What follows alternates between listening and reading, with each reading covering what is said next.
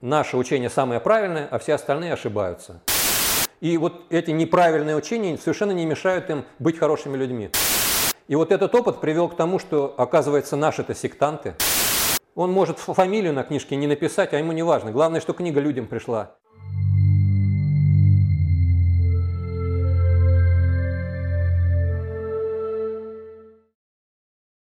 Здравствуйте, друзья! Мы продолжаем цикл передач «Время человека». И сегодня у нас в гостях Александр, известный в эзотерических кругах как Куаль. Не очень известный, но Куаль. Широко известный в узких эзотерических кругах. Вот. Он подробнее сам расскажет о себе.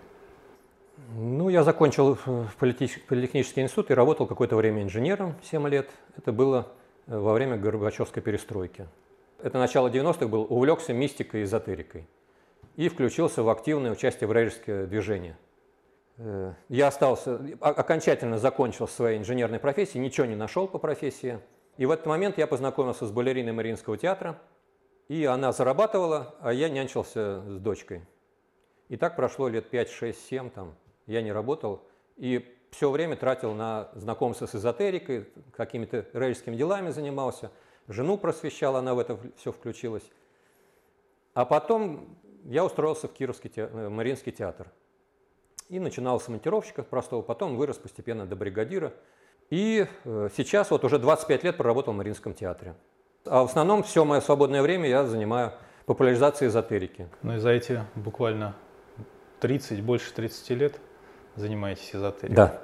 И я так понимаю, что за это время вы много что проработали, много что видели – различные эзотерические группы, различные да, направления. Фактически с самого начала я отслеживал все, что вот после перестройки, что произошло. Страна из атеизма рванула в поиске духовных каких-то путей. И э, основной такой поток пошел по православию, потому что это как бы коренная базовая религия России. Больше по этому пути пошли э, люди, если вот говорить о, о людях с высшим образованием, гуманитарии. А вот те, кто закончил технические вузы, многим из них как бы вот религиозная доктрина не очень была. И вот многие из них откликнулись на всякие мистические, эзотерические общества. Я э, в этот момент, как бы попробовав православие, там какие-то протестантские какие-то группы посмотрел, кришнаитов на улицах, они ходили, всех там пытались к себе завлечь, их послушал. В общем, как бы пасовался куда-то.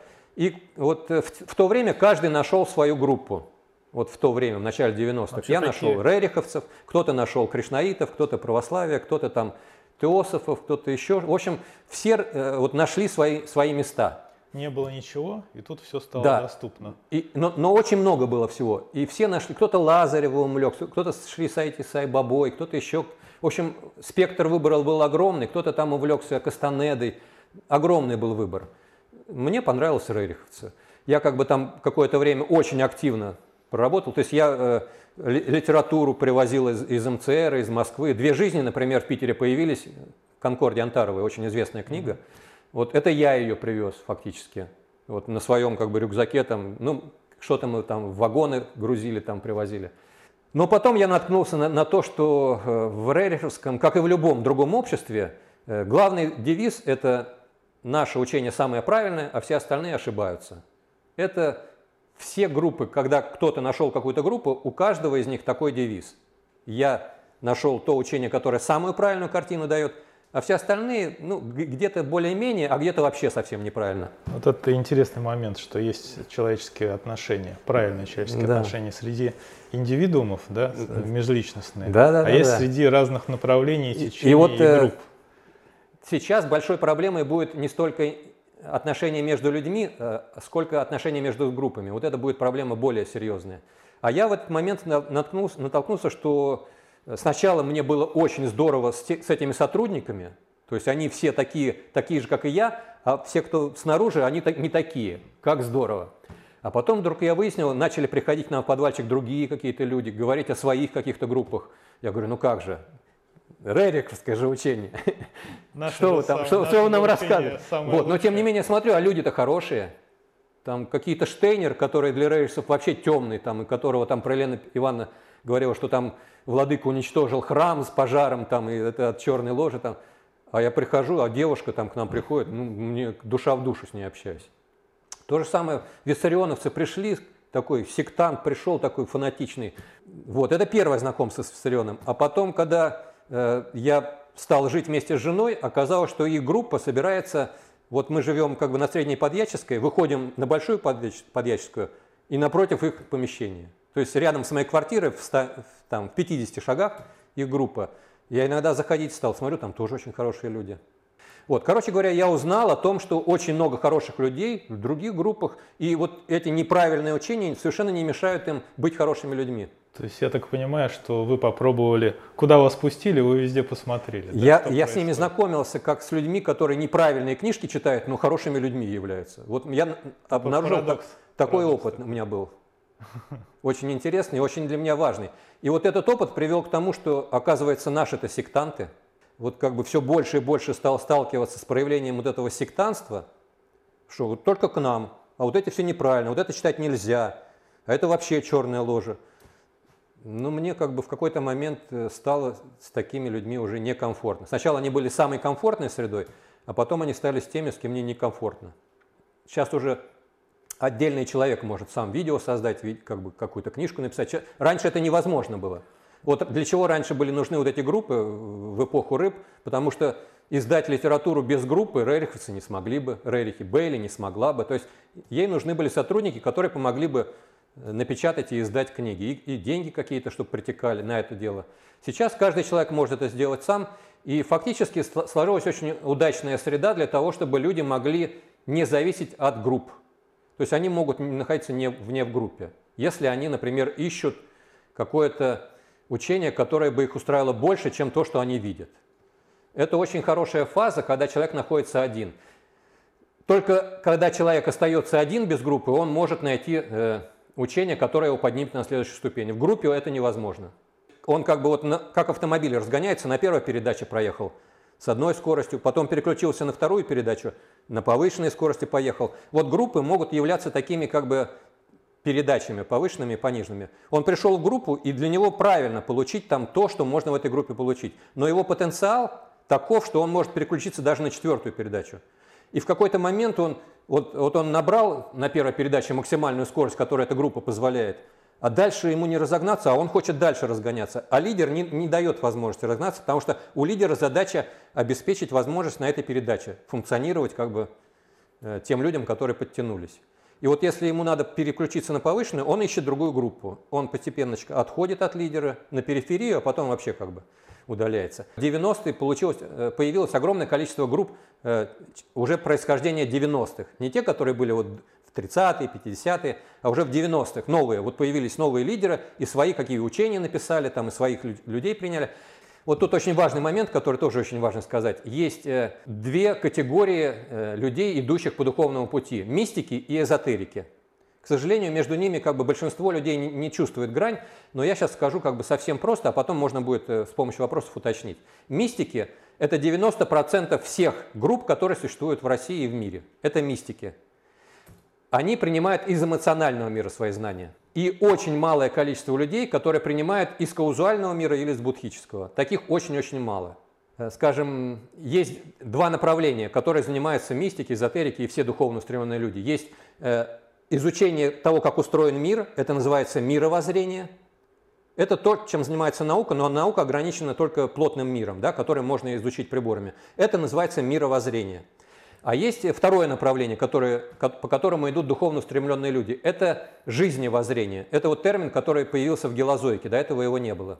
Жизневоззрение – это когда знания об окружающем мире могут быть ошибочными. Совершенно неважно. Даже там про НЛО какие-то сказки там начинают рассказывать, про гуманоидов, про рептилоидов. Э, для мистиков это совершенно несущественно. Но если та группа, которая притянулась к этой чепухе, если вот это как бы мировоззрение ошибочное, корявое, глупое, их устраивает, совершенно несущественно, что оно неправильно. Потому что главная задача жизни воззрения – это э, человеческие отношения внутри группы, правильные. Почти все 90% мистических групп подготавливают Э, тех, кто готов будет на повышенную передачу к эзотерикам перейти, этически получить как бы уроки, пройти, вот шишки набить, э, попытаться конфликтовать, спорить, ругаться, набить шишки И вот, вот это хорошая школа для того, чтобы получить этическую программу и, и пройти ее. А правильно ли я понимаю, а мы в свое время презентовали такую некую картинку, представляли угу. о том, что человек состоит из высшей составляющей души и каких-то высших там своих планов, и личности, которая состоит из трех тел. Да? Ментальное тело, тело эмоций, физическое. Физическое из двух, оно же, эфирное и плотное. Да. А вот, и люди, которые продвигаются мистическим путем, они в основном используют тело эмоций. Да, у них эмоциональная поляризация, в эзотерике это называется. У них очень плохо развито ментальное тело. Причем под очень плохо я понимаю, знаете, что вот в гелозойке там дана градация. Что такое хорошо развитое ментальное тело и что такое плохо. Хорошо развитое ментальное тело – это то, которое способно воспринимать каузальный мир. Таких очень мало. А вот если он чемпион мира по шахматам, если он доктор или академик – Э, в каких-то там математических и физических наук, это не называется хорошо развитое ментальное Кау- тело. Каузальный мир – это в нашей терминологии мир души. То есть э, людям, которые развиваются вот эмоционально, да, у них вот предел. Мистическим у них ментал на двух низших подпланах как бы вот ментального плана. И он не позволяет связь э, с каузальным планом иметь, а, а, а, а, а значит, они питаются из высших подпланов э, эмоционального мира. Там тоже есть мысли формы, которые спущены Э, там, из более высоких миров, но все они искажены. То есть там вообще нету ни одного правильного образа в эмоциональном мире, какой бы он был, вот знаете, там есть такое выражение «пышные Олимпы», вот и Рерихи об этом говорили, то есть там могут цветы быть светящиеся, там могут быть э, какие-то боги, махатмы, очень чисто выглядящие, от них свет идет, но это как бы не сами махатмы и не сами боги какие-то, ну, божественные существа высших, э, пятого природного царства и выше, это их как бы образы, которые созданы людьми. Такие оболочки, которые оживляются с людьми снизу, вот этими мистиками. Мистики рисуют образ, как они представляют себе выглядит Христос. А вот эта группа христиан создает Христа в эмоциональном мире. Он становится очень похож на живого человека, они его постоянно оживляют своими энергиями. И вот когда человек видит вот этого созданного людьми Христа, он принимает его за настоящего Христа. Это не живое существо, а оболочка, созданная людьми. Правильно я понимаю, что человек, э, который только смотрит в эту сторону пути духовного развития и испытывает какой-то первый духовный опыт, этот опыт мистический? Да, только так. Другого не бывает. Это как и... школьник не может поступить в ВУЗ, не пройдя начальную и среднюю школу. Mm-hmm. То есть обязательно пройти мистический опыт. Я тоже его проходил. Да. Ну, каждый из него проходил из и нас.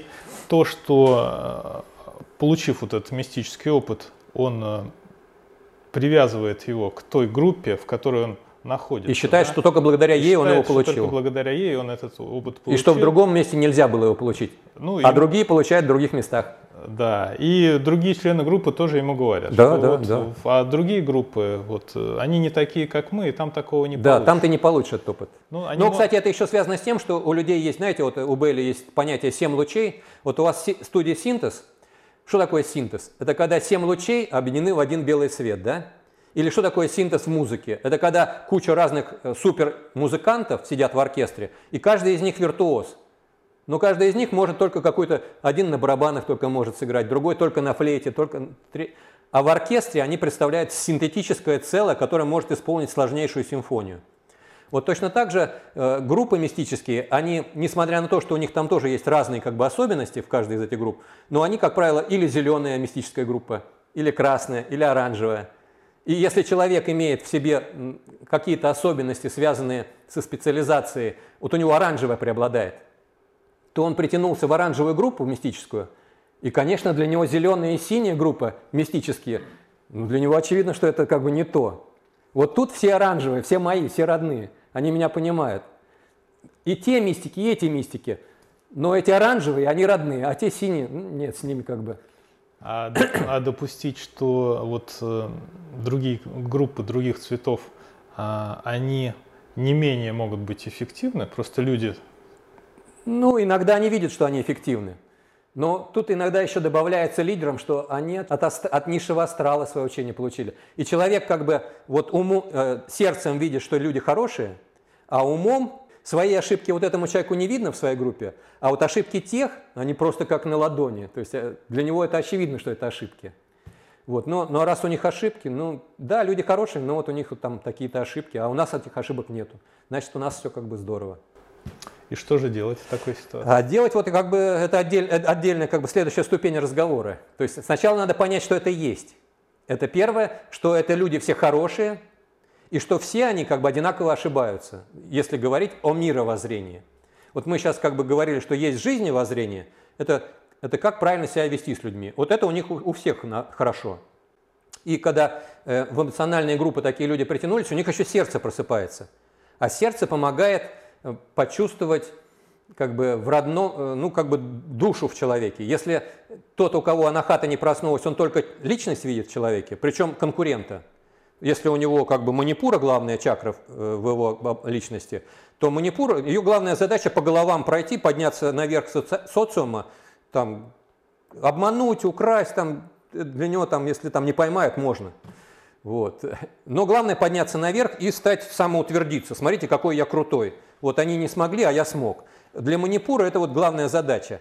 Э, для анахаты уже как бы по головам неприлично, некрасиво. Как, как же я пойду по головам? Я хотел бы подняться, но это некрасиво так себя вести. А вот э, контакт э, с душой первый. Да, это через Он, анахату. Через анахату. И, не, и не... это единственный вариант правильного подъема. То есть если ты не пробудил анахату, то, во-первых, высшие центры головные не, не, не, невозможно как бы развить.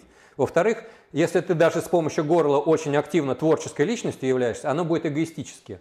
То есть манипура плюс горло, творчество будет из тебя литься через край. То есть ты можешь там картины писать, музыку сочинять, но ты будешь эгоист. И для тебя важно будет продать это как можно дороже, самоутвердиться, генеральские погоны получить, что ты главный дирижер, главный музыкант, главный там писатель. Вот это как бы будет для тебя очень важно. Для, для того, у кого сердце проснулось, он тоже будет творчеством заниматься, для него, а для него важно отдать.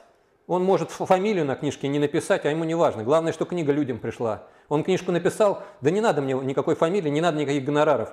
Вот главное, чтобы людям она досталась. Мы вот последние несколько месяцев, наверное, с Нового года обсуждали тему свободы, которая необходима для правильных человеческих отношений. Очень хорошая тема. И пришли свободы. к тому, что как раз для правильных человеческих отношений необходима свобода от эгоизма, да. от эгоцентризма. То есть это единственная возможность э, правильные человеческие отношения поддерживать. Если не будет как бы свободы от эгоизма, это невозможно.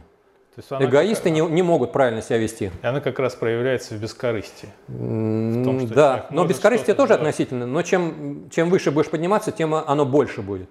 Поначалу там будет корысть Правильно. примешиваться на первых ступенях. Сердце проснулось, но достаточно все-таки будет еще и корысти там где-то там. Ну, идет некая там Да, но оно будет потихонечку уменьшаться, а бескорыстие будет увеличиваться постепенно. Но про свободу я бы хотел еще так, такую вещь добавить. Когда человек начинает подниматься все выше и выше по лестнице духовной эволюции, он начинает понимать, что свобода заканчивается там, где ты э, как бы начинаешь э, противоречить свободе других.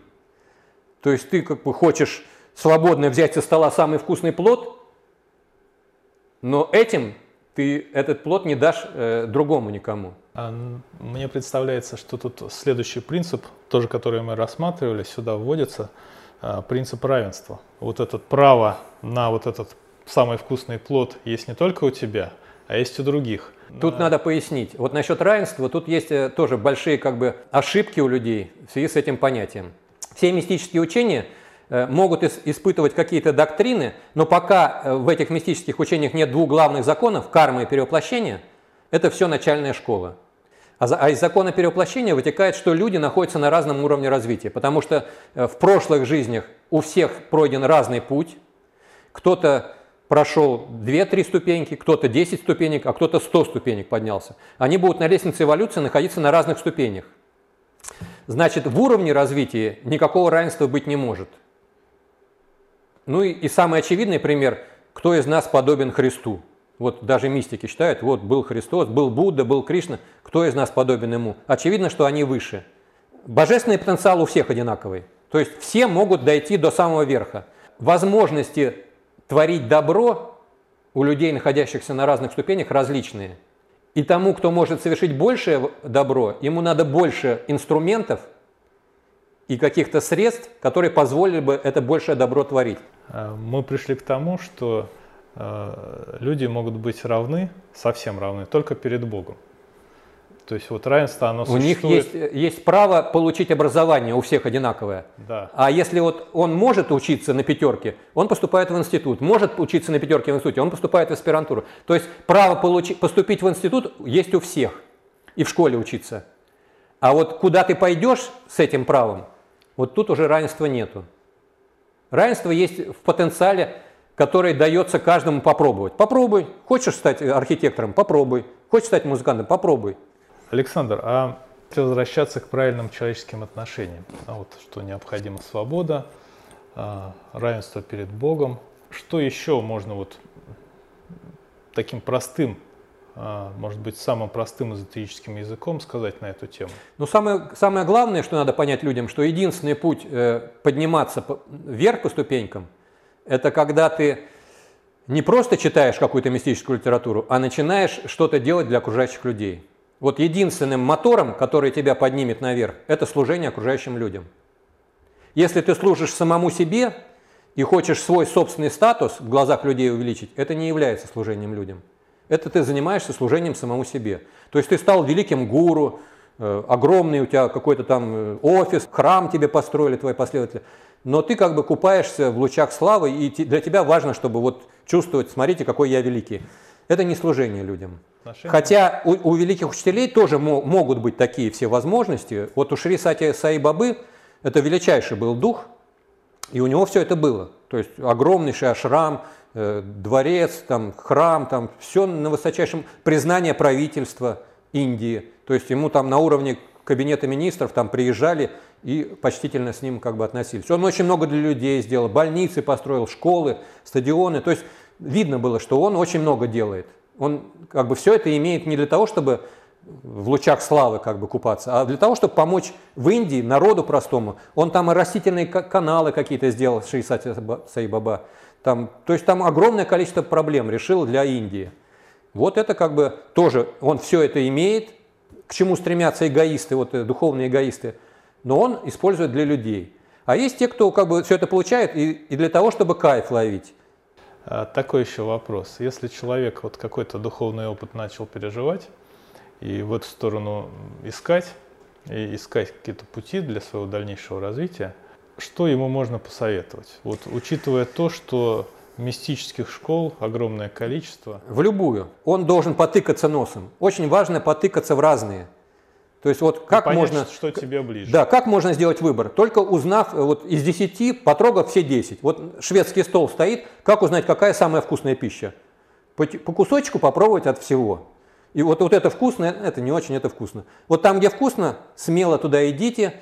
Кто бы там про него не говорил, про эту группу, про этого гуру, если тебя сердце как бы, а сердце как бы, оно как раз подает знак туда, куда, вот какого-то цвета, туда тебя притянет сердце.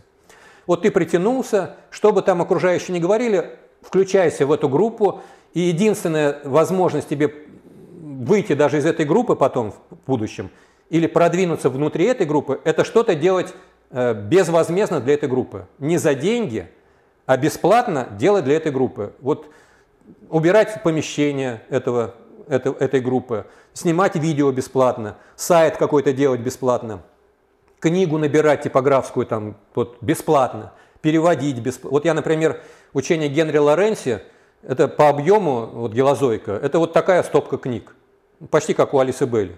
Вот я ее за два года бесплатно сам перевел один. Целыми днями, вот с 8 утра до 10 вечера сидел, все бросил, все свои проекты, переводил только эту литературу. И в результате сейчас ну вот группа гелозойки ну, растет так довольно стремительно, потому что ее поддержат свыше, обязательно поддержат. Вот. Э, учение стало на международном сайте доступно на русском языке. Раньше оно только на английском было и на шведском. Сейчас оно доступно, все книги учения на русском языке. Только благодаря тому, что я бесплатно все это сделал. Если бы я стал деньги зарабатывать на этом, я бы одну книжку перевел и, и, и пять лет потратил на то, чтобы ее напечатали, там, как бы, чтобы мне деньги заплатили. И, в общем, это все затянулось бы. Если так. обращаться к нашим подписчикам, кому э, можно порекомендовать читать Гелозойку? Гелозойку можно порекомендовать тем, кто э, в группе мистики уже как бы ему неинтересно стало. Вот он нашел группу мистики и прошел там этические ступени. Вот, э, он физическую, над физической работ, поработал оболочкой, здоровье, там, как бы, вегетарианство, там, вот как бы, ну, чтобы не быть толстым, болезненным, и чихнули, и ты заболел. Вот надо, чтобы организм был крепкий. Вот в этой группе там, как правило, все это есть. Во всех мистических группах есть здоровый образ жизни. Второе, этику подтянуть, то есть пробудиться э, сердечные центры должна, анахата. И дальше ему, э, если у него потенциал такой, что он готов дальше двигаться, дальше ему надо переходить на изучение эзотерики. Эзотерику можно изучать или с помощью теософии, Блаватской, но э, читать тайную доктрину будет очень тяжело. Лучше начать, если теософию ты притянулся, лучше с Безанта или Литбитера. Я могу сказать, что гелозоика даже легче, чем книги Бейли и Блаватской. То есть она написана как подготовка к Алисе Бейли. Вот обычно бывает, что каждое следующее учение более сложное, чем предыдущее. Ну, например, Белли явно сложнее, чем э, Блаватская по ну, космичности того, той концепции, которая изложена у Бейли.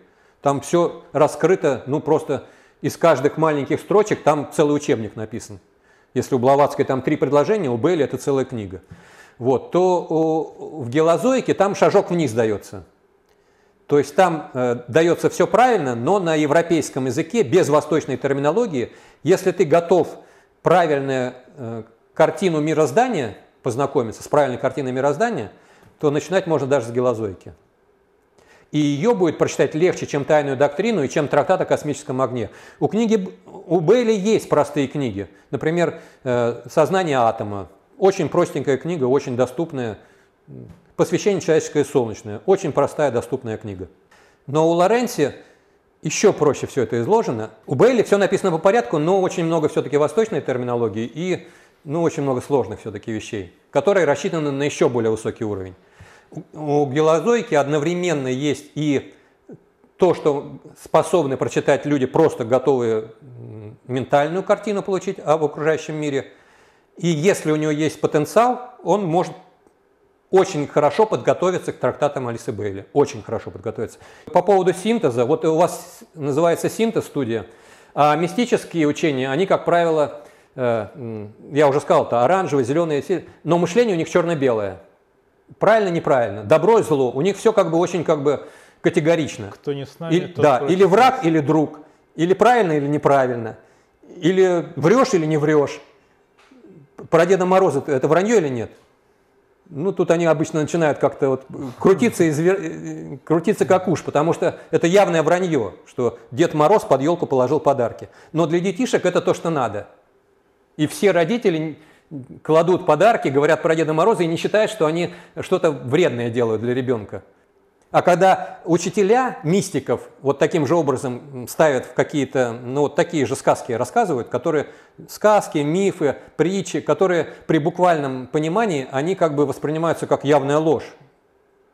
Это ложь. Пятью рыбами нельзя накормить, это ложь. Как вы не понимаете? Но когда ты понимаешь, что это символ, вот в эзотерика как раз расшифровывает вот эти все как бы символы, которые при буквальном понимании можно расценивать как ложь. И вот черно-белое – это проблема мистиков. Эзотерик – это тот, кто научился вмещать противоположения. Уже в рерическом учении об этом говорится, что если ты не научился вмещать оба полюса, а у каждой вещи есть материальный полюс и духовный полюс.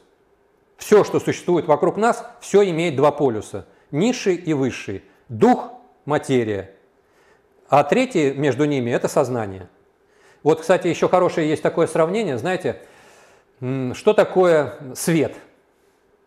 Свет – это когда э, положительный полюс есть, отрицательный, разница потенциалов. Что такое сварка? Вот эти два полюса начинают приближаться, и между ними искра, да? Разряд, свет. Что такое дуговая сварка вот электрическая? Это вот пламя начинает, цвет. То есть как, каково условие, чтобы этот свет появился? Нужен верхний полюс плюс, нижний полюс минус и взаимодействие между ними. Вот э, в эзотерике взаимодействие между ними – это душа. То есть дух – это верхний полюс плюс, материя – это нижний полюс минус, а взаимодействие, когда они входят между собой в взаимодействие, рождается сознание. Александр, у нас есть такая традиция, что если вот есть какая-то мысль, которую хочется донести до наших зрителей, которая тем или иным образом э, настроены на правильные человеческие отношения, на достижение их, э, можно сказать, вот в камеру? Ну, я, я, наверное, повторюсь. На мой взгляд, человеку, который хочет ускоренно двигаться по духовному, по лестнице духовного восхождения, на мой взгляд, самое главное – это найти какую-то группу, в которой ему будет комфортно, и ориентироваться на то, как ему сердце вот отзовется. Обычно что-то нравится, вот как пища человеку может нравиться, может не нравиться, так и группа. Какая-то группа вам должна понравиться. Ну вот выберите какую-то одну. И постарайтесь что-то сделать в этой группе безвозмездно. Это называется словом служение. Если вы вот в свободное время будете что-то делать для людей, не получая за это никакие материальные вознаграждения и даже какие-то другие вознаграждения, там известность, славу, вот чисто бескорыстно что-то будете делать для группы, этим вы э, максимально ускорите свое духовное продвижение. И тогда вас те учителя, которые существуют в высших сферах, они вас заметят и помогут вам двигаться дальше. Ну вот я считаю, что это самое главное как бы напутствие. Спасибо, Александр. До новых встреч.